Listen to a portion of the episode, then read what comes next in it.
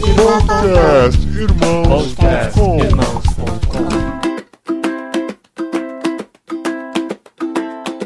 Olá, pessoas!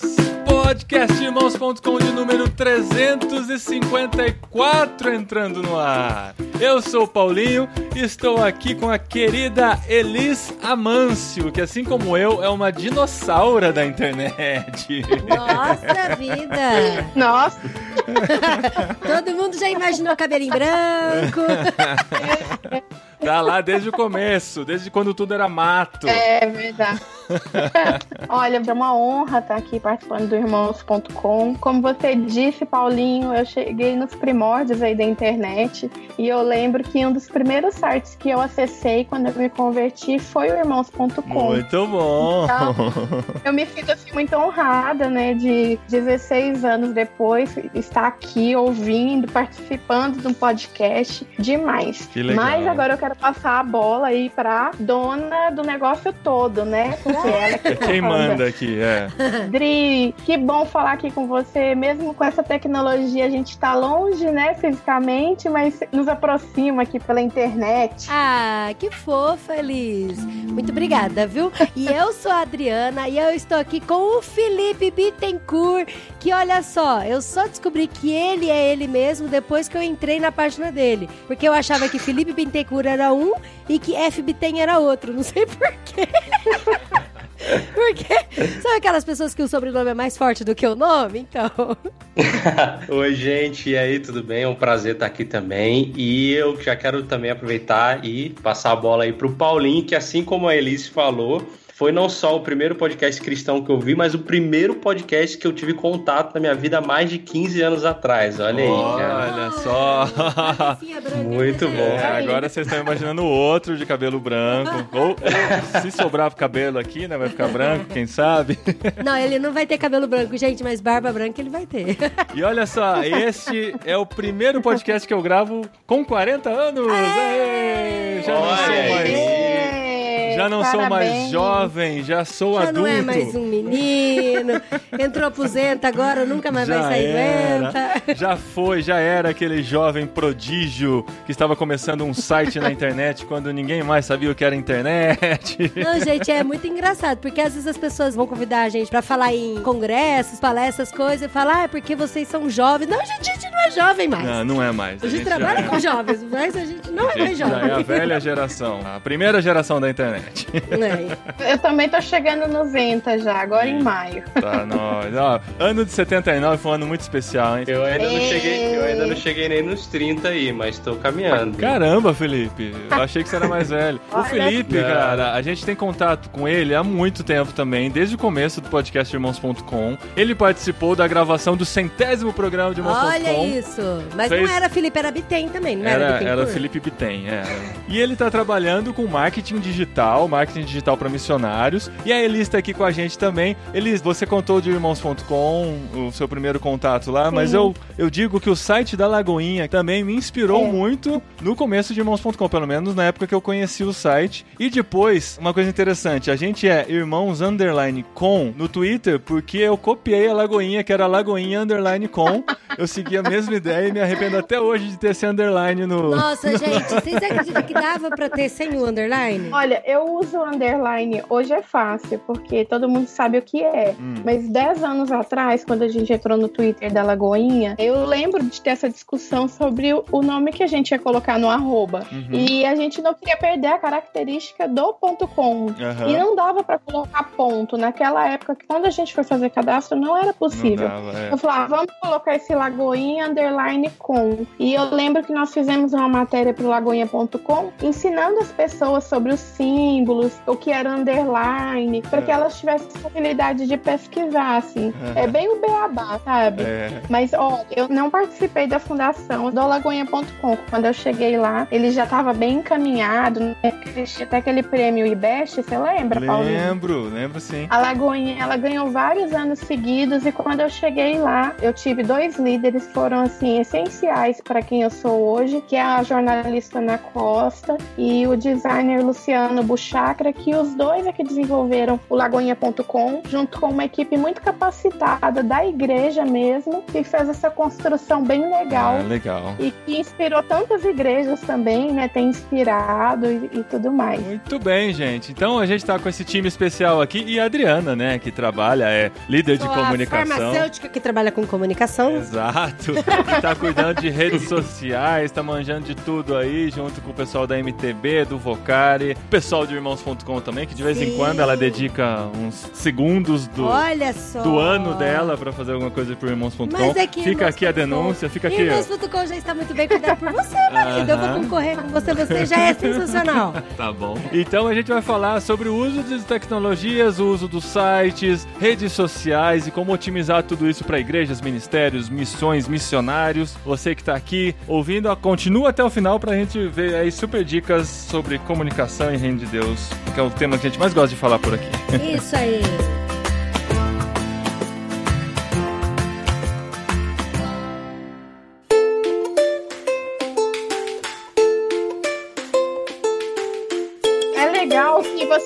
começaram jogando uma bola muito boa para discutir, né? Que é a multidisciplinaridade da comunicação. E Exato. hoje você encontra cada vez mais pessoas de áreas diversas trabalhando com redes sociais. Eu já encontrei dentista, já encontrei médico, já encontrei biólogo, já encontrei químico, Uhum. encontrei engenheiro, várias áreas de conhecimento que acabaram investindo no meio digital e estão despontando. Porque a pessoa quer divulgar o negócio dela e aí ela vai pegando gosto por aquilo, vai gostando de fazer comunicação e aí às vezes acaba saindo, né, da área que ele estudou, que ele fez faculdade, pra desbravar esse campo da comunicação. É muito engraçado. Mas até na igreja, a nossa equipe de voluntários aqui na Lagoinha, que são cerca de 40 voluntários de redes sociais na comunicação, Caramba, tem pessoas de 40. diversas áreas de conhecimento. Então, não só para o negócio deles, sabe? É muito interessante, porque eles trazem uma experiência já de um bom texto, um bom feeling ali com redes sociais. O cara é um heavy user, né? Usa muito, ele sabe usar bem. E esse pessoal também se encaixa muito no voluntariado das igrejas. Olha que legal. A Adri também trabalha com muitos voluntários, né? De diversas áreas que estão chegando aí no Diversas Vocari. áreas, diversas regiões, É, tem essa também, né?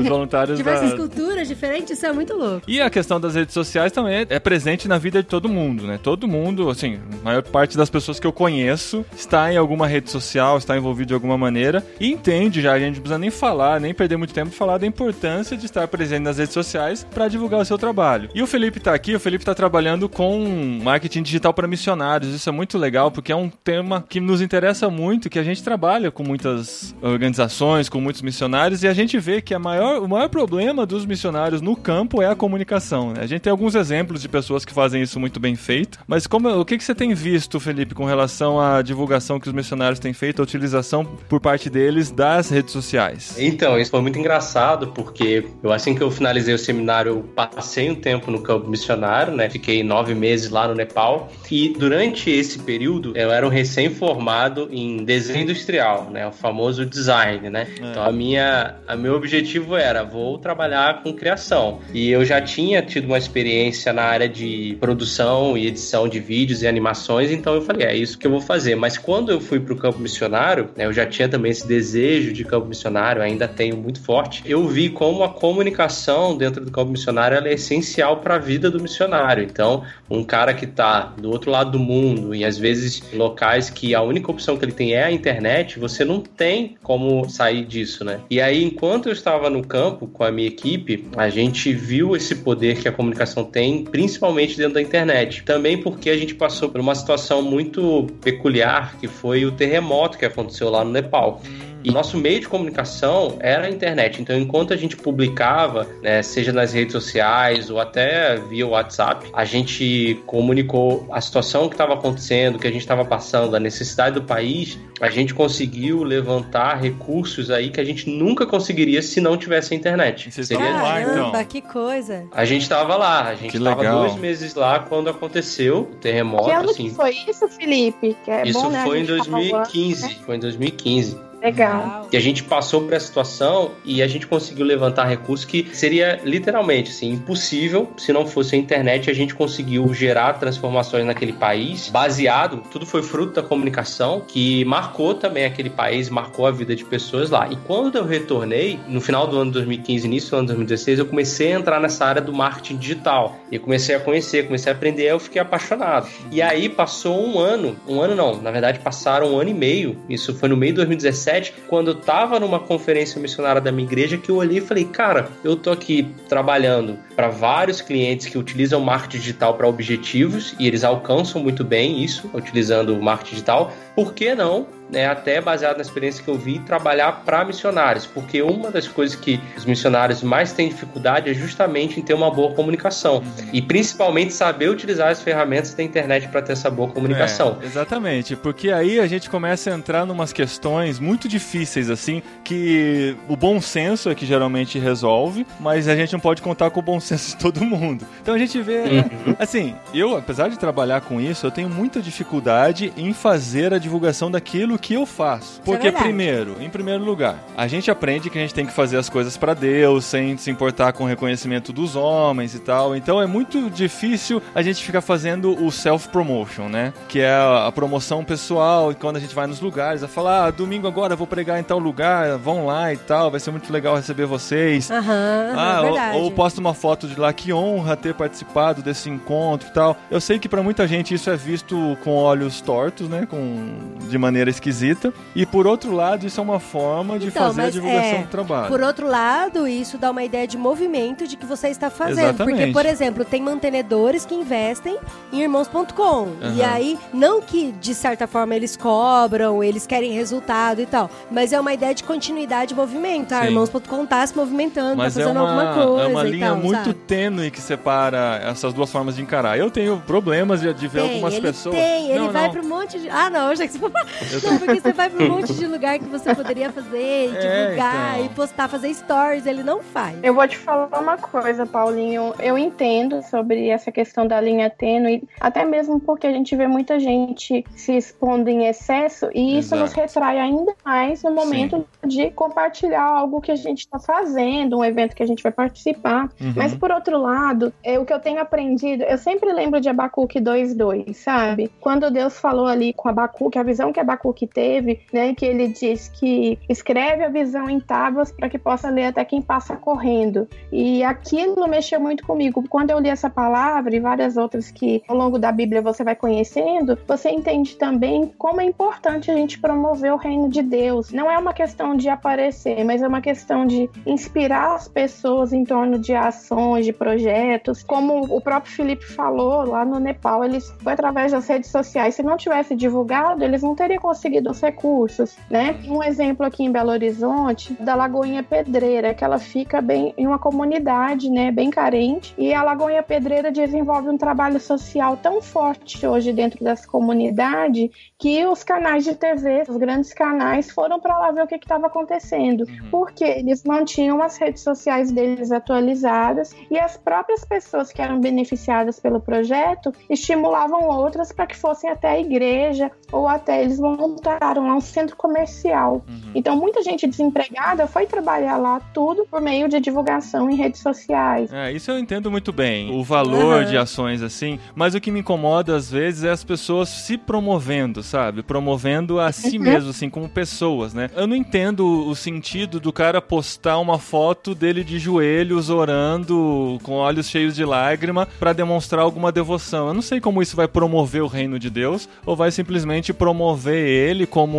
um cara espiritual, sabe? Essa linha que é É que difícil, é né? ele, ele com ele mesmo, né, amor? Porque, por exemplo, no Vocário a gente já postou foto de jovens orando, Uhum. se derramando, mas assim, a gente clamando uma nova geração de jovens que oram. Então aí a gente foi colocando imagens É. de outras pessoas. Então, Inclusive, cê- não eram nem pra reconhecer. bem. Mas agora o próprio cara, né? Exatamente, o cara postando a foto dele, ou sei lá, Estão é, aqui adorando o meu único Deus.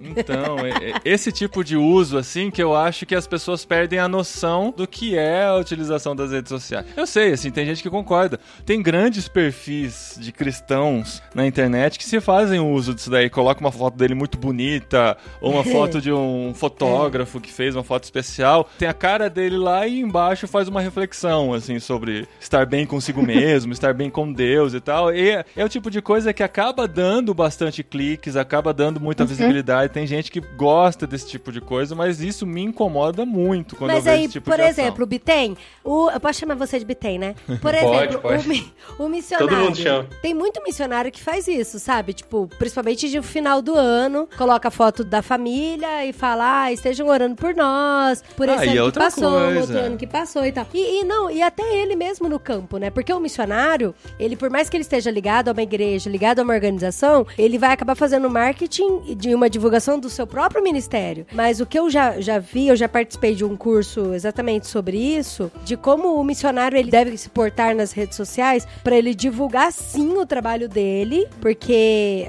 a gente já levantou vários pontos aqui de benefícios de por que, que ele tem que divulgar o trabalho dele. É, dependendo do lugar onde ele atua tal, tem lugares que ele não pode divulgar por serem lugares em que não se Sim, sim. pode. Mas pra ele tomar muito cuidado com as coisas que ele põe, sabe? Por exemplo, ó, ó, Felipe, o que que eu ouvi? Assim que eu ouvi, eu fiquei, nossa, que exagero. Mas aí depois que eu falei pra pessoa que tava dando o curso, eu falei, nossa, mas isso não é exagerado, não? E ela falou, Dri, deixa eu te mostrar uma coisa. Cara, ela foi me abrindo um monte de coisa. Eu falei, é, realmente não é exagero. Mas, por exemplo, uma das coisas que eles orientam é colocar sempre em redes sociais trabalhos, atividades que motivem as pessoas a irem pra lá, pra também desenvolverem o trabalho, de pessoas transformadas, de testemunho. Sempre dá um nome de uma pessoa assim, nem que seja fictício, sabe? Conta uma história, fala, Ana não conhecia Jesus. Ana, não sei o que tem, nem que seja um nome fictício. E aí coloca entre parênteses, é, é, aquele cabelinho lá, asterisco. Ana é o nome fictício. Para as pessoas se identificarem com isso. Mas não colocar muitas fotos que parecem fotos turísticas.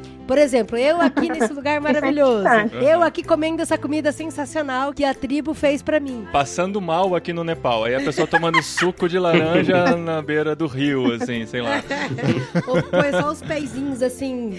E aí eu falei, aí eu falei, nossa, mas isso não é um exagero, não é um cuidado exacerbado, assim, porque, poxa, o missionário ele tem que passar também uma imagem de desfrute, de cuidado e tal. E aí ela me mostrou, a pessoa que, que tava dando esse curso, ela me mostrou uma enxurrada de mensagens de um, um grupo de missionários. Na verdade, assim, eles não eram missionários, eles eram seminaristas que estavam fazendo aquelas, aquelas viagens Curto de prazo. férias de curto prazo, numa região muito bonita, e eles, sabe, ergueram igreja, construíram casas, fizeram escola dominical para as crianças, fizeram muita coisa, muita coisa legal mesmo. Só que aí é jovem adolescente, adoram fazer fotos artísticas, né? E aí fizeram fotos bonitas da comida, fotos bonitas assim na beira do mar, sabe? Com um pezinho na praia e tal. E aí, dois desses candidatos eram, eram candidatos a, a virarem missionários de longo prazo. As igrejas que mandaram eles já estavam até com projetos para apoiá-los em longo prazo. E retiraram o apoio porque acharam que eles estavam indo como turistas. Porque é a imagem que se passa. A imagem que quem fica vê é o que tá nas redes sociais. Ele não vai saber os perrengues que enfrentou, as pessoas que foram atingidas pelo trabalho dele, se eles ficarem só postando isso. Mas, por outro lado, a gente tem que tomar cuidado também pra não ser muito Pra vitimista, não né? ser o coitadinho. É, exato. olha, assim, passando necessidade, sabe?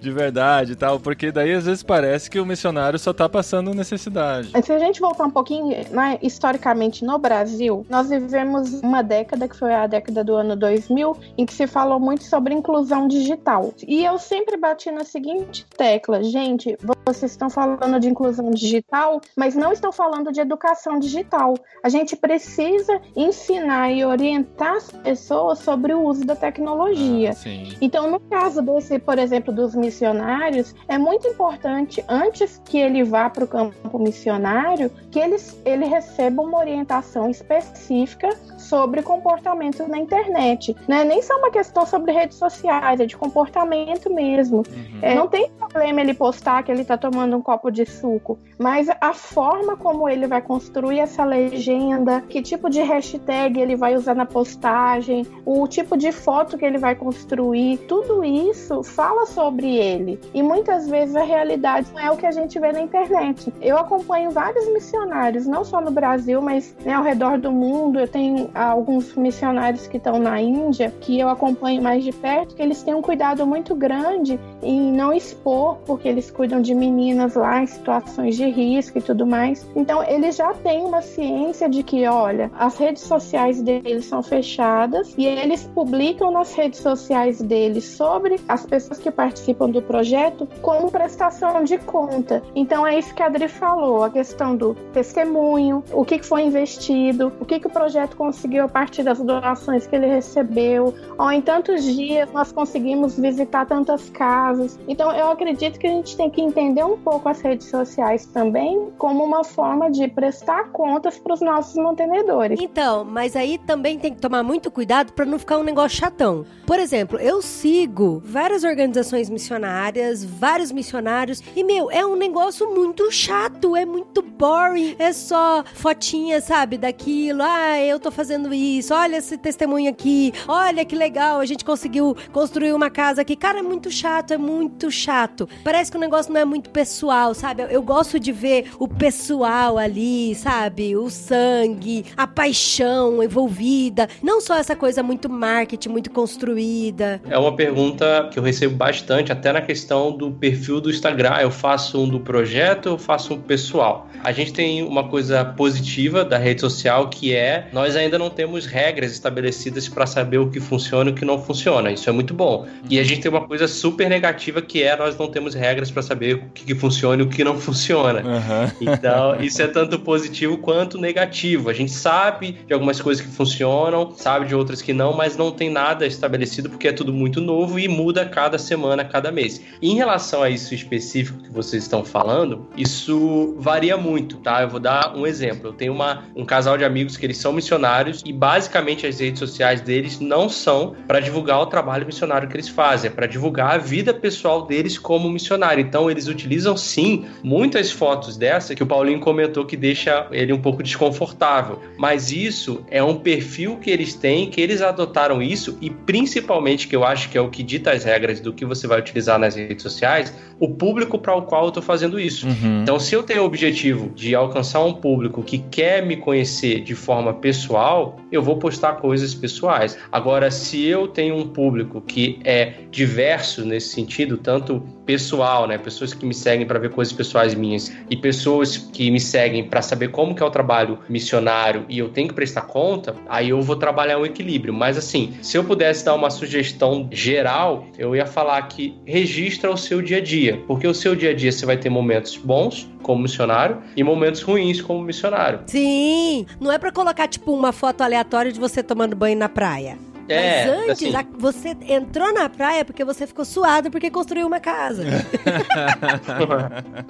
a pessoa que tá te acompanhando, ela sabe que aquela foto de você na beira da praia é possivelmente uma foto de você tá tendo um descanso de uma semana, de umas férias como missionário, que não tem problema nenhum e é super saudável e é e tem que acontecer. Mas a pessoa sabe que há uma semana atrás você tava ralando lá, fazendo alguma coisa, porque viu o seu story. Agora, uma coisa que não pode acontecer, que eu também falo muito, é o missionário se tornar refém do mantenedor. Sim. O que, que é isso? É aquele cara que posta só os momentos ruins porque a pessoa quer ver isso e tá te mantendo. Não, você tem momentos, como eu falei, bons e ruins. E uma, um exemplo que aconteceu, e aí não tem controle mesmo, e cara, aí é só lamento. Um casal de missionários que eu conheço na África, eles penaram durante muito tempo para conseguir um carro 4x4, porque só assim eles podiam chegar em aldeias distantes, porque carro comum não chega. Uhum. E eles postaram uma foto do carro falando: olha, nós conseguimos Deus nos abençoou. Aí eles receberam uma ligação de um pastor falando que não ia mais ofertar porque o carro que eles compraram era melhor do que o dele. Uhum. Então, assim, é, são coisas ah, que saem do nosso controle. com esse pastor também, né? Então. É, por que, que o carro não pode ser melhor que o dele, né? não só pode, como tem que ser, porque Exatamente. senão eles não chegam nos lugares. É. Então, tem coisas que saem do nosso controle. O lance é, não temos uma resposta para isso, mas normalmente o que dita a regra é o que, que você quer comunicar, qual que é o seu objetivo e para quem que você vai falar. Falar. Isso normalmente, por exemplo, se eu tenho o objetivo de me posicionar como alguém que é da área de pastor, eu tenho que postar foto de eu pregando, eu tenho que postar foto de eu orando, porque as pessoas que vão me ver aquilo são pessoas que precisam me reconhecer como um pastor na área para quando eu chegar nelas, eu ter essa autoridade. E aí o objetivo muda, entende? Mas assim, não temos uma resposta definitiva para isso. Esse é o grande desafio, né? Então, mas tem umas coisas que são muito interessantes. Por exemplo, eu e o Paulinho, nós somos missionários, a gente é 100% integral na obra, a gente não tem trabalho é, Que não seja voltado que não seja voltado, missões ou exato. organizações missionárias. E aí, de vez em quando, Deus dá um agradinho pra gente. De um amigo levar a gente num restaurante mega top. E o Paulinho, semana passada, tava num restaurante super, super mega top e tal. E, cara, a foto do prato dele era artística. Foi um artista que montou aquele prato pra ele. E ele mandou a foto pra mim, porque eu sou esposinha, sou curiosa e tal. E pra um grupo de amigos nossos. Ó, que da hora que eu tô comendo aqui. Mas, por exemplo, o Paulinho não postaria isso nunca numas redes sociais, por exemplo. Porque daí, nossa, missionário tá almoçando no restaurante XYZ, sabe? Umas coisas assim. Eu queria pontuar um outro lado de tudo isso com vocês, porque é o lado que eu conheço que eu trabalho, né? Eu não sou funcionária da Lagoinha, hoje eu trabalho, é a minha missão, o meu ministério é despertar as pessoas para o uso consciente e eficiente do meio digital. Então, o livro Mídias Sociais na Igreja, ele nasceu como um e-book gratuito, ele está disponível de graça lá no meu site. A pessoa vai baixar e ela vai entender por que, que ela tem que estar na internet, como fazer um planejamento de comunicação digital, qual que é o tipo de comportamento que ela vai ter nas redes sociais, vai falar sobre público-alvo. E além disso, por ser meu chamado e minha missão, despertar a igreja sobre esse cuidado, eu tenho um blog que está no ar há quase 12 anos, ele completa 12 anos em agosto, com dicas de assim diversas para comunicação de igrejas e ministérios. Uhum. Então, eu tenho viajado o Brasil hoje capacitando e dando treinamento. Eu faço isso voluntariamente, eu vou até as igrejas, faço treinamento, dou uma palestra, um workshop, para que as pessoas sejam preparadas e conscientizadas para esse uso do digital. Então, já aconteceu de várias igrejas onde eu vou que o meu público-alvo ali naquela palestra são exatamente os pastores e líderes. Eu vejo nariz torcido, eu vejo gente que olha para mim e fala: não acredito, que, ah, eu faço isso, mas isso faz parte do processo. O meio digital ele é muito novo, nós estamos aprendendo. Então, não dá para julgar, porque a gente não sabe o conhecimento de mundo daquela pessoa que está fazendo aquela publicação. Mas, por outro lado, eu me sinto na obrigação de compartilhar dicas sempre com a igreja e ministério. Para vocês terem uma ideia, eu tenho uma lista de transmissão hoje no WhatsApp com 1.250 pessoas. Uma vez por semana, eu separo algumas dicas e ferramentas e envio para essas pessoas. Tem gente do mundo todo, do Paraguai, da Jordânia, tem gente na Europa, tem gente nos Estados Unidos, na Argentina. E eu envio essas dicas, dicas de bom uso mesmo e de ferramentas para que eles usem de uma maneira mais consciente e eficiente, sabe? Uhum. Eu acho que não só é, a gente pensar na questão da importância de divulgação, do marketing, né, de todo esse processo que o Felipe pontuou, de conhecer o público-alvo, entender seu objetivo, quais ações você vai desenvolver, é capacitar essas pessoas. Não adianta, sabe, você cobrar daquele que não sabe. A palavra mesmo disse que do que muito sabe, muito será cobrado. E eu tive uma experiência que eu gosto de contar, é, alguns anos atrás, no Twitter da Lagoinha. Quando a Lagoinha criou o Twitter, no início de 2009, eu fiz uma pesquisa, né, dentro do Twitter e descobri que não tinham igrejas ainda dentro do Twitter. E a nosso objetivo naquela época foi usar o Twitter para comunicar as mensagens do culto. Então, como o Twitter tinha, né, até pouco tempo 140 caracteres e naquela época não entrava nem foto, nem vídeo, né? Uhum. Era só hashtag. Nós tivemos o objetivo de escrever frases curtas sobre o que estava acontecendo no púlpito, de maneira a informar as pessoas sem confundir. Porque Uhum. também, dependendo da maneira que você publica um texto, você pode gerar um duplo sentido, várias interpretações, expor de maneira negativa para o eleitor. Então, Uhum. a gente teve todo esse cuidado de construir sim. trabalhos, sabe? É, nessa época o Twitter era utilizado de formas diferentes do que é hoje, né? Hoje esse tipo de trabalho não Isso. faz mais sentido, assim. Não, Mas não. naquela época, eu lembro dessa época, inclusive. Eu seguia mesmo, ó, o Twitter da Lagoinha me inspirava. Mas o que eu queria comentar com vocês desse tempo, assim, e que me marcou e foi que abriu meus olhos sobre como tudo isso aqui que a gente está discutindo é muito importante, foi que através do Twitter da Lagoinha, um dia eu transmiti no culto, fiz lá toda a mensagem e eu fazia o apelo até pelo Twitter, sabe, gente? Eu colocava lá, né? A você que está acompanhando essa transmissão ao vivo aqui no Twitter, você tem certeza que você já entregou sua vida para Jesus e fazer tudo em tweet, sabe, gente? Bem Uhum. rapidinho. E aí, nesse dia, nesse culto específico, que era um evento de jovens da Lagoinha, que é o Confra Jovem, terminou o culto, eu fui olhar as menções que a Lagoinha tinha recebido das pessoas. Eu tava sozinha naquele dia e eu tive que olhar sozinha o que, que a gente tinha recebido. A gente gostava de responder cada um dos internautas. E uma das mensagens que eu recebi marcou minha vida, gente. Porque naquele momento eu li assim: Gostaria de agradecer a você da Lagoinha que está publicando as mensagens desse culto aqui no Twitter. Meu nome é Fulano de Tal, moro na Austrália, eu vim pra cá estudar medicina. Aqui eu tô na sala de aula, eu não tenho como assistir o culto ao vivo online e por isso eu vim acompanhar pelo Twitter. Mas eu quero agradecer principalmente porque eu estava desviado dos caminhos do Senhor e acabei de orar aqui agora voltando para Jesus. Muito obrigada por essa oportunidade. Legal. Caramba, sem nem ter assistido. Que legal. Foi só pelo trabalho do Twitter mesmo, né? E aquilo assim me impactou muito, né? Então eu entendi, falei, gente, isso é muito sério, a gente precisa usar isso de uma maneira muito pensada porque as pessoas estão olhando. E até na época, sabe, a gente foi bem criticado por usar o Twitter para transmitir culto em mensagem. É. Por quê? A Lagoinha já transmitia culto em vídeo ao vivo. Daí eles falavam, poxa, mas pra que que eu vou colocar em texto? É muito melhor ver em vídeo. E até hoje, isso 10 anos atrás, mas hoje isso continua. O acesso à internet do Brasil é muito restrito. Se você for para uma cidade, eu tô em Minas Gerais, né, em Belo Horizonte. Se eu viajar para uma cidade a 100, 150 quilômetros aqui da capital, eu vou encontrar uma internet super limitada. A pessoa não consegue assistir um vídeo ao vivo, ela mal consegue ver um vídeo no YouTube e ainda tem a questão do problema de plano de dados. Então, tudo isso tem que ser pensado quando você pensa em uma comunicação para ministério, para igreja ou para o Uhum. missionário, como o Felipe está mencionando, porque todos esses pontos são importantes na hora de montar o seu planejamento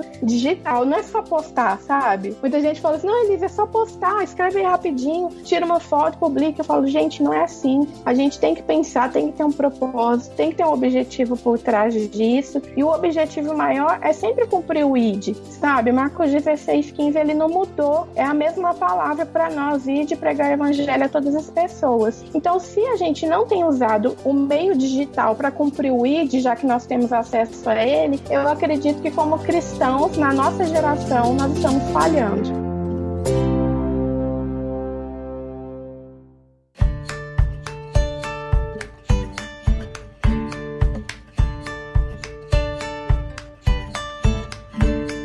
Então, mas pra gente, assim, pra mim o que eu vejo muito desafio é a gente comunicar o reino de Deus de forma interessante. Porque assim, eu trabalho com jovens, né? Então, a gente sempre tem, assim, não é aquela filosofia do entretenimento, é muito pelo contrário. A gente quer dar substância, dar material sólido pra eles, levantar uma juventude que ora, uma juventude que se importa com o reino de Deus e que usa sua vocação pra isso, mas de uma forma atraente. Então, gente, é muito difícil, assim, eu consigo, de cabeça, assim, eu acho que eu lembro só de uns quatro ou cinco que são atraentes mesmo, de, de redes sociais, Facebook, Twitter, É porque Instagram. eh, geralmente o que acontece é que as pessoas acabam postando muito divulgação do seu conteúdo, por exemplo, a gente irmãos.com, a gente tem que divulgar os podcasts, divulga os textos que surgem lá e tal, mas se a gente ficar só divulgando conteúdo, a gente não ganha engajamento. A gente tem que produzir conteúdo para as redes sociais. É isso que eu tenho aprendido também. Não só produzir conteúdo, mas as- de vez em quando, que eu acho legal, amor, por exemplo, o irmãos.com, a gente faz uma brincadeirinha, Sim. faz num- um stories de perguntinha, sabe? Dá Sim. uma interação. Eu acho Exato, que assim, mas isso, é, uma- gente isso é traz produção de conteúdo É. também, entendeu? Não é só divulgação. Às vezes uma tem os, personalidade, né? Uma- É. Um relacionamento, assim, Tem os pessoal, Instagrams é. que ou ficam só postando divulgação, da,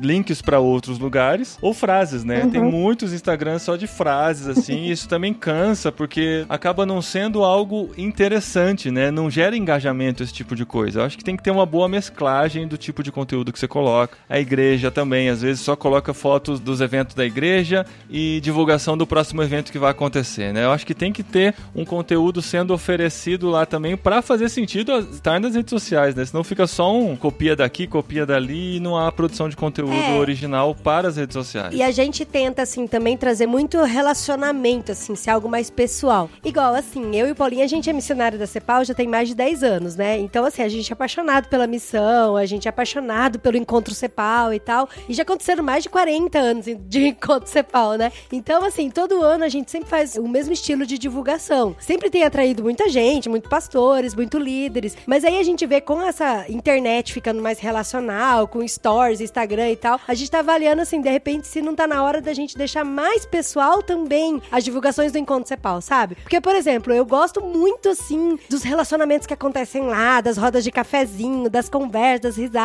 E pra mim, essa parte, assim, do Encontro Cepal é muito sensacional, sabe? Então daí eu fico pensando, será que a gente não tem como trazer isso, de certa forma, pras redes sociais, sabe? Contar um testemunho. Porque, por exemplo, o Carlinhos Queiroz é um cara, assim, tipo, que eu admiro muito, eu gosto demais. E lá no Encontro Cepal eu tive uma das conversas, assim, que mais mudou minha vida com ele, sabe? Então, assim, mesmo se eu não fosse missionária da Cepal, eu iria no Encontro Cepal com certeza. Porque é um lugar onde tem um monte de cabeção lá que a gente troca ideia, conversa e, e é muito divertido. Daí, por isso que eu tava pensando, se de repente da gente não trazer essa coisa gostosa, sabe? Do relacionamento pras redes sociais também, sabe? A divulgação precisa se tornar cada vez mais pessoal, né? As pessoas precisam se sentir parte daquilo. A gente não pode só divulgar, por exemplo, quem vai pregar, quem são os grandes nomes que estarão nos eventos, mas o, o tipo de coisas que vai acontecer lá, né? Como que elas vão se sentir acolhidas, como que elas vão crescer juntos nesses lugares. Então tudo isso acho que é muito importante a gente colocar na forma de divulgar os nossos eventos também, né? A questão da construção do conteúdo tem muito a ver com comportamento do ser humano. Se você estudar hoje o marketing 4.0, né, que é o, o marketing ele vem evoluindo, né, e o marketing 4.0 hoje é o marketing da era das experiências. Então, a experiência que o seu seguidor tiver com você em uma rede social é o que vai fazer ele continuar te seguindo ou ele vai silenciar os seus stories porque ele não aguenta mais ver a sua cara lá, entendeu? Uhum. Então, isso tem a ver com comportamento e também com identificação. Aí você deu um exemplo maravilhoso, que você ama o encontro CEPAL e que você vai todos os anos, que você iria e tal e tudo mais. O seu depoimento, Dri, ele é muito importante nas postagens que você vai falar sobre isso.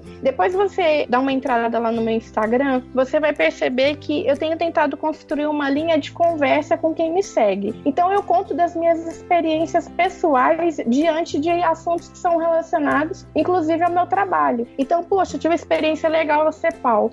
Posta uma foto no dia do TBT com o pastor que você disse que admira e faz um relato sobre isso. E não tem problema estar no irmãos.com, as pessoas já conhecem vocês dois. E coloca o seu relato, o seu depoimento. Gente, naquele ano, no ano tal, eu tive a oportunidade de conversar com tal pessoa, fui tão edificada. E eu gostaria muito que um dia você tivesse essa mesma experiência de estar nesse ambiente. É você ser você, entende? Uhum. Se você conseguir ser você nesse sentido, isso vai agregar muito no seu conteúdo de redes sociais. O erro maior hoje em redes sociais qual é? O excesso de publicações de artes, de design. Então, Hum. quando você faz a análise de conteúdo nas redes sociais, você percebe o seguinte: vídeo tem mais alcance que foto e foto tem mais alcance que arte. É Sim. basicamente isso. Lógico verdade. que alguma arte vai ter um alcance maior por algum elemento daquela divulgação, inclusive a legenda conta como esse elemento. Isso não é só pela reação das pessoas a esse tipo de conteúdo. É muito pelo algoritmo Não. das próprias redes sociais que mostram mais uma e mostram menos outra. Olha, isso é uma informação muito Exa- importante, Maria. Exatamente. Com É uma certeza. construção. Tem uma ferramenta no Facebook, depois vocês podem colocar na descrição do podcast, que se chama Facebook Text Overlay.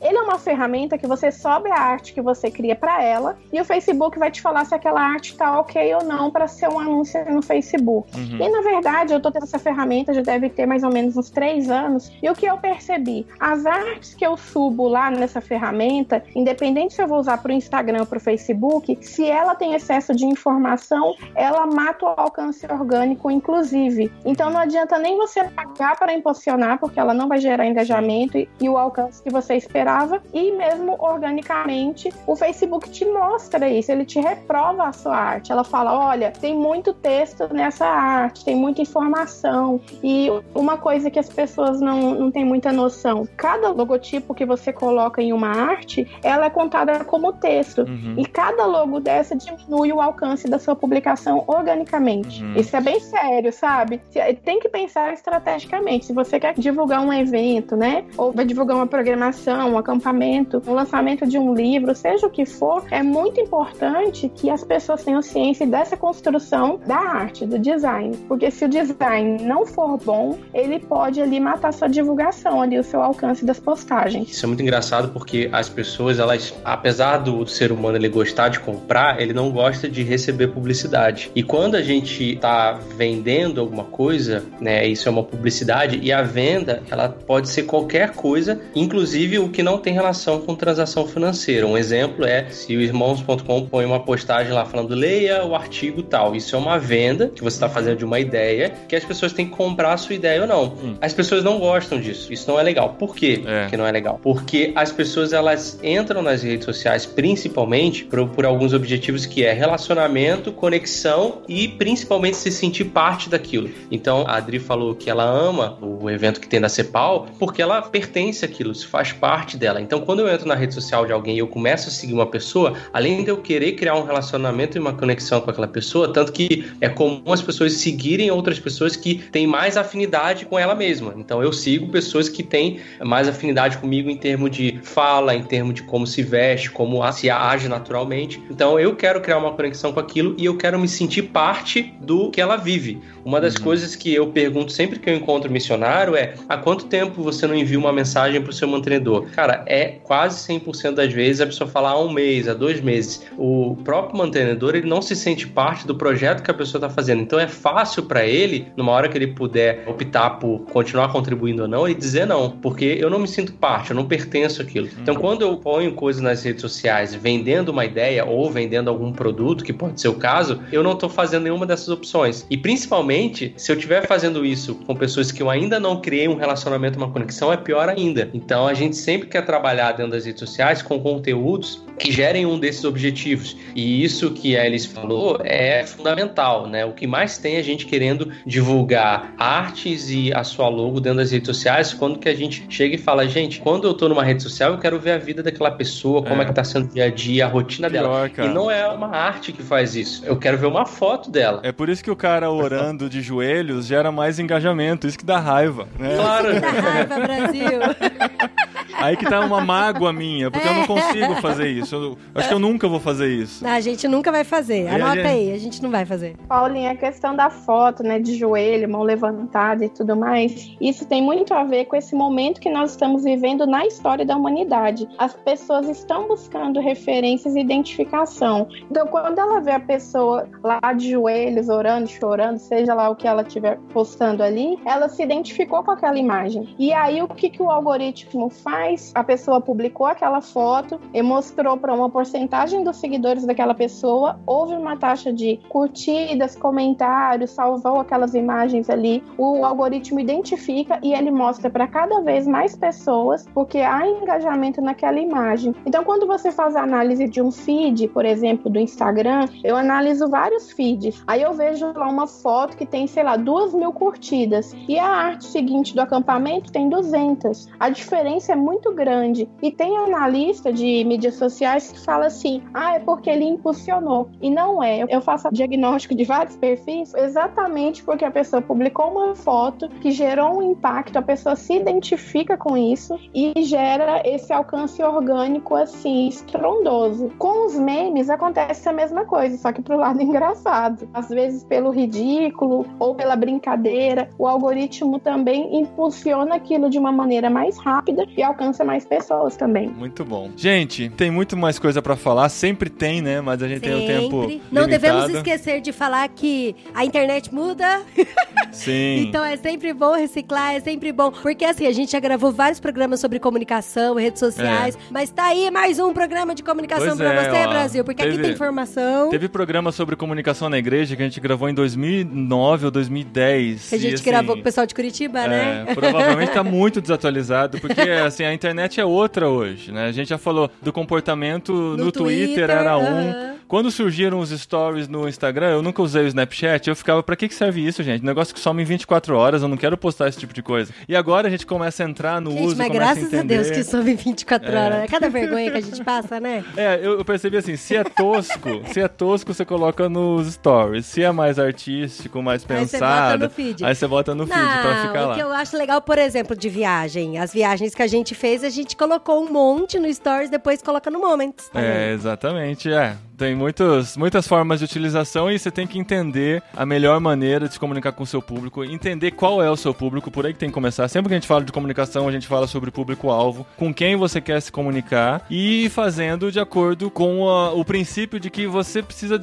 divulgar Jesus Cristo, divulgar o Evangelho. Sim, sim. E não somente ficar se e tomar, divulgando. e tomar muito cuidado também pra não criar polêmica da polêmica só pra ganhar mais views, né? Por Exatamente. favor, nada de clickbait, aquelas, aquelas noticiazinhas lá que você coloca um título só pra chamar a atenção e na verdade o corpo das, do sua notícia não tem nada a ver com aquilo. É. Nada de ofender a outro, o outro lado só pra você se afirmar. Isso também tem muito a ver com comunicação Agora, não assim, violenta, né, Se a amor? gente quer falar do segredo do sucesso, você tem que fazer tudo isso. Você né? tem que fazer tudo isso, exatamente. Mas se a gente tá falando- Você tem que postar uma foto de joelho falando mal de quem não faz isso. E no Exatamente. título você coloca uma coisa que não tem nada a ver. De preferência numa banheira de Nutella. Mas agora, se você quer ser relevante no reino de Deus, fazer diferença realmente na vida das outras pessoas, você vai ter que seguir algumas recomendações aí pra fazer um trabalho bem mais bem feito. E aproveitar falando de redes sociais, siga-nos nas redes sociais. Esse ano vai ter Exato. Impulso de novo, que é o nosso encontro de comunicadores cristãos, né, amor? Aham. Siga-nos nas redes sociais Ah, pra saber a data, local e horário e tudo aí, né, Exato. amor? Agora eu quero ver de vocês, onde as pessoas podem achar mais sobre vocês. Nesse post tem o link, no nome de vocês vai estar com o link pra Ah, rede mas social agora as pessoas preferida ouvem de pelo vocês. Spotify, meu amor. Que é, Ninguém que- onde quer que seja. link. Mas É. tem que entrar em irmãos.com sim, pra dar Tem view que pra entrar, gente. exato. É, fica Inclusive, eu tenho uma ruim. análise do meu namorado zumbi, todo mundo deve ler. Nossa, de 20 anos atrás, mais ou Ah, menos. sei lá, porque eu gosto dela. Mas Felipe e Elis, Felipe, onde a gente encontra mais sobre você? Divulga aí. Antes eu queria dar uma dica especial pra quem quiser mais curtida e engajamento. Cara, o segredo é postar foto de cachorro. Não tem jeito, cara. Ah, é Qualquer verdade. coisa que você posta de animal, de cachorro, se tiver Mesmo uma que não criança. seja seu, né? A gente não se tem tiver uma cachorro. criança do lado, não, ó, labrador é sempre bonito, entendeu? Uma Golden, criança do Golden lado. Retriever. Mas é, onde as pessoas podem me encontrar? Vou botar tudo no lugar só, que a pessoa entra lá, ela já acha tudo, que é o imersãomarketingdigital.com. Ela botar imersãomarketingdigital.com, lá tem minhas redes sociais, tem vários conteúdos que eu ofereço gratuitos de vídeos, artigos, até e-books, e ela pode entrar lá e baixar, principalmente para quem quer trabalhar nessa questão na área de missões, mas também vale para igreja, para qualquer pessoa que quer aprender mais sobre o marketing digital também. Muito bom. E a Elis? Bom, o meu site é o elisamancio.com.br. Em todas as redes sociais é só pesquisar Elisamancio, que não tem outra. Vocês vão me encontrar. E é, é importante que não é Elisa Mâncio, é Elis não, Amâncio, tá? Elis. Isso. Elis Amâncio. Amâncio. E quero deixar também na descrição do podcast o link para o pessoal baixar gratuitamente o e-book Mídias Sociais na Igreja e o devocional que eu acabei de lançar, que é o Comunicando o Reino, que são 20 dias de jejum e oração. É um devocional que eu escrevi para quem é da área de comunicação, criatividade, marketing e multimídia das igrejas. E eu acredito que vai ser algo que vai abençoar aí os nossos queridos ouvintes. Muito legal, bom, muito que bom. legal. Ó, e você pode até baixar o livro da Elise em PDF lá no site, o e-book e tal, o que quer que seja, mas pra ter a versão autografada com dedicatória da Elisa só Então, pessoalmente. Paulinho, irmãos. E esse eu tenho aqui, tá na minha mão, com dedicatória e tudo. É muito legal até falar também do mídias sociais na igreja a partir de abril ele já vai estar em livrarias de todo o Brasil. Olha eu só. assinei com a editora 371, que é uma editora do João Guilherme, que era da Box 95. Sei, que já é legal. do mercado editorial. E aí agora eu tenho uma editora.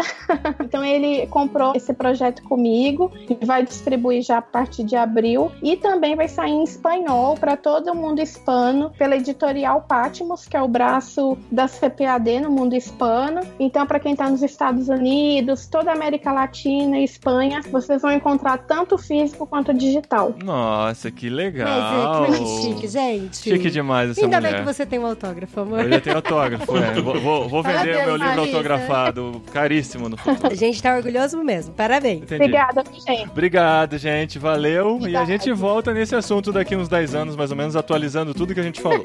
E siga-nos nas redes sociais, porque esse ano terá impulso. Beleza.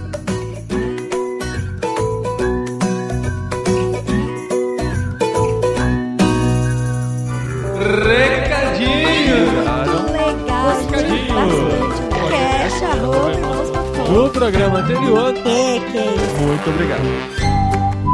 Recadinhos, esposinha! Recadinhos digitais. Recadinhos de marketing digital. No seu celular, eu estou no seu computador, eu estou no seu iPod. Ah, é o iPod Shuffle, né? Bem moderno, assim. Aquele que. próprio pra ouvir podcast. Ah, eu lembro quando as pessoas tinham iPod e podiam ouvir um monte de música. Eu sempre quis ter um, nunca É, tive. você sabe que assim, o iPod, ele não tinha internet, né? Então, para as pessoas. Não, a gente baixava, botava colocava as no músicas. computador, é. Aham. A praticidade que a gente tem hoje é inacreditável, né? Que com 3G, com 4G, você baixa direto o podcast, ouve direto música no Spotify. É muito bom, muito bom. Então eu estou aqui dando recadinhos digitais pra você. Recadinhos digitais para falar que nós tivemos um programa, o programa anterior do podcast Irmãos.com, na verdade foi o programa do podcast Cepal. Sim! E se você viu aí no feed e nem deu bola, você perdeu muita coisa. Tem muita Sim, gente, gente. elogiando aquele papo Olha. maravilhoso que tivemos lá no Encontro Cepal. Mó engraçado, essa semana eu recebi um e-mail de um ouvinte falando assim: Cara, esse foi o melhor podcast irmãos.com que eu já ouvi. Eu falei, mas pera, esse é um podcast Cepal? Ser Cepal, mas é a cara de irmãos.com. Só é Cepal, a gente chama de Cepal porque é. É. um produto que a gente faz para a missão Cepal, que é a nossa Sim, missão. Que a gente gravou no Encontro Cepal. né, amor? Exato, e mas é a cara de irmãos.com, porque a gente tá lá um pouquinho mais travadinhos, porque a gente tava em público, né? Mas É, não tão tinha travadinhos pessoas assim. olhando pra gente. Muitas pessoas olhando e nos E, julgando gente, eu vou contar todo. pra vocês aqui. A Andréa Vargas, da Missão Avalanche, ela bateu duro nesse podcast. E a É. galera olhando pra gente foi muito tenso. É. Daí a gente foi travando mais ainda. não, não, Não, não acho que a foi, gente, não foi. assim, ó, comparado com a primeira vez que a gente gravou um podcast ao vivo no Encontro Cepal, aquele com Ari Veloso, Sim, que foi traumatizante. que foi traumatizante, eu acho que a gente conseguiu superar esse trauma e fazer um outro programa mais leve, descontraído. E a gente tocou em assuntos mesmo lá que o pessoal ficou de boca aberta, assim, né? Gente, você imagina falar de sexo com um monte de pastor olhando pra você. É. Então, enfim, foi isso que aconteceu. Ouve lá o programa, porque tá muito interessante, tá muito legal. Comenta aqui em irmãos.com. Comenta se você viu o link no Facebook. Comenta no Facebook. Comenta no Twitter. Aham. Comenta no Instagram. Stories, marca irmãos.com. Porque quanto mais você clica, comenta, Enfim, comenta. curte, compartilha o nosso conteúdo, mais o nosso alcance vai crescendo, né? E a gente precisa de vocês para que a nossa divulgação, o nosso marketing digital seja forte também. Exato. E o Encontro Cepal acontece agora, novamente em maio, na primeira semana de maio, em Águas de Lindóia. E a gente quer convidar vocês, porque o encontro é promovido por nós, missionários da Cepal, para vocês que querem aprender mais, crescer mais. E nesse ano a gente vai continuar esses temas que a gente ouviu nesse Sim, programa. vai ter aí. um painel do Nova Geração lá também, de novo. Vai estar com o Pedro Dulce, com o Zé Machado. Vai ser bem legal, viu? Então, assim, tem muita coisa no Encontro Cepal. O Encontro Cepal não é só o conteúdo que você assiste, como a gente falou nesse próprio programa, né? O Encontro Cepal é muito dos relacionamentos que você pode desenvolver lá. Então seria muito legal ter você lá com a gente, participando dessa semana maravilhosa aí na primeira semana de maio em Águas de Lindóia. Para saber mais, encontrocepal.com.br é só clicar e entrar. E no mês seguinte, não obstante de tanto trabalho que nós teremos no Encontro Cepal, acontecerá o Vocari. É Isso, o Vocari 2019. Ao que tudo indica, é o último que vai ser anual. A gente pode contar isso já ou vai ser surpresa? Não, a gente ainda tá decidindo. Eu. fa- Eu, assim. O ano que vem não vai ter, isso é certeza. Então. Porque o ano que vem vai ter Congresso Brasileiro de Missões. Aham. Então não vai ter. Porque assim, o Vocari ele é feito pela MTB. Não são todas as organizações filiadas à Associação de Missões Transculturais Brasileiras que promovem o Vocari, mas sim a maioria das organizações que estão dentro da MTB. Só que o Congresso Brasileiro de Missões é feito por todas as organizações da Aham. MTB. Então, assim, fica complicado organizar essas duas coisas no Não, mesmo não ano. só por causa disso, Dri. É porque, assim, desde que o Vocari nasceu, o objetivo era promover o movimento durante alguns anos, fazendo encontros anuais e depois regionalizar e até internacionalizar o movimento. Então, no ano que vem, com a concentração no CBM, outras ações do Vocari vão acontecer durante o ano, os Vocares regionais, Sim, outras atividades, experience. movies, aham. Exatamente. Então, assim, se você quer participar do grande encontro Vocari de 20 a 23 de junho, Em Maringá, no Paraná. Isso. E aí você fala, ah, eu quero levar uma galera, eu quero, sei lá, montar uma caravana. Aí você manda um e-mail para mobilização@vocari.org.br e conversa com os caras lá que eles te ensinam tudo como montar caravana, te dão dicas. Aí a gente promove a caravana de vocês no Facebook do Vocari, se estiver precisando de gente para encher e lotar sua caravana, enfim, conta com a gente pra tudo. E para saber mais, vocari.org.br, entra lá, você tem todas as informações no site que a Esposinha fez com muito carinho para vocês. gente. Verdade. E, gente, tá chegando aí o próximo literário que a gente tá Sim. Imitação de Cristo, pode falar já o nome? Já tá falado no último programa, Ah, é o pessoal já É tá porque- lendo com a É gente. porque rolou um- um- uma disputa aí, um sorteio pra adivinhar o nome do livro. É. E aí eu não sabia se já podia falar o nome do livro. É, se você acompanhasse a gente nas redes sociais, esposinha, você saberia tudo o que está acontecendo. Olha só. A esposinha é perdida, gente. Desculpa. A gente tá lendo Imitação de Cristo de São Tomás de Kempis. Vamos discutir no próximo literário com a participação do ouvinte, o Marcos. Que acertou a promoção e vai participar com a gente da gravação desse programa também. Então, vai lendo com a gente para participar. Então, fica ligado no feed de irmãos.com. No feed de irmãos.com entra o podcast irmãos.com e entra os seus selos derivados também, que é o podcast Cepal e o podcast E o literário. E todos eles estão em irmãos.com para você ouvir e acompanhar. Se curtiu esse programa, não esqueça de compartilhar. Compartilha com seus amigos missionários, pessoal que trabalha com comunicação nas igrejas, para entender um pouquinho mais como é que funciona o marketing digital, como a gente faz as promoções e como a gente pode sinalizar e promover mais o reino de Deus a partir do que a gente faz também nas redes sociais. Isso! E siga-nos nas redes sociais. Não só Isso. irmãos.com, que é irmãos underline com. Se você ouviu o programa, você entendeu porque que é irmãos underline com. E também seguir a Adriana De Gaspari, né? Adri De Gaspari e o Paulinho De Gaspari nas redes sociais. A gente tá também no Telegram, num grupo lá que a gente discute a vida e o universo e tudo mais. Todos os links estão aqui no post em irmãos.com. Você, acompanha a gente. Post. Post, né, eu encho a boca pra falar post. Post. Então, na próxima semana, a gente se revê ou reouve aqui no podcast irmãos.com. Até lá! Sim, quem está com saudade dos nossos vídeos no YouTube, fala aí que eu tô doida pra gravar de novo.